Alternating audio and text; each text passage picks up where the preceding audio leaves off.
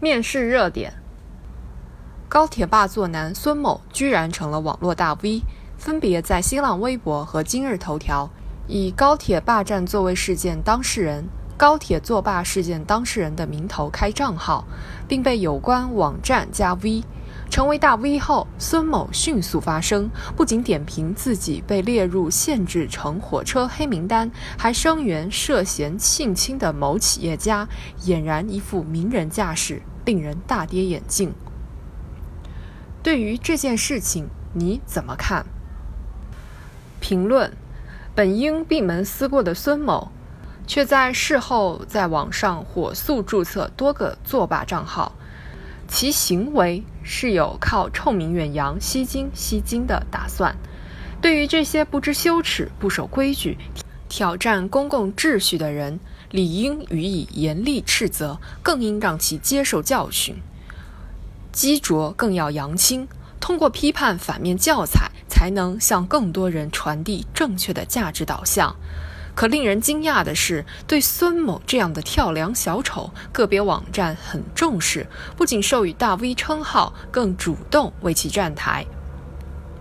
在某些网站眼中，大 V 究竟应代表怎样的形象，或者说怎样的人才有资格成为大 V？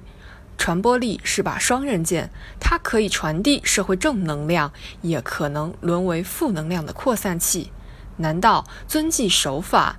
遵循主流价值观，具有正义感，弘扬正能量，有社会责任，不应该是底线。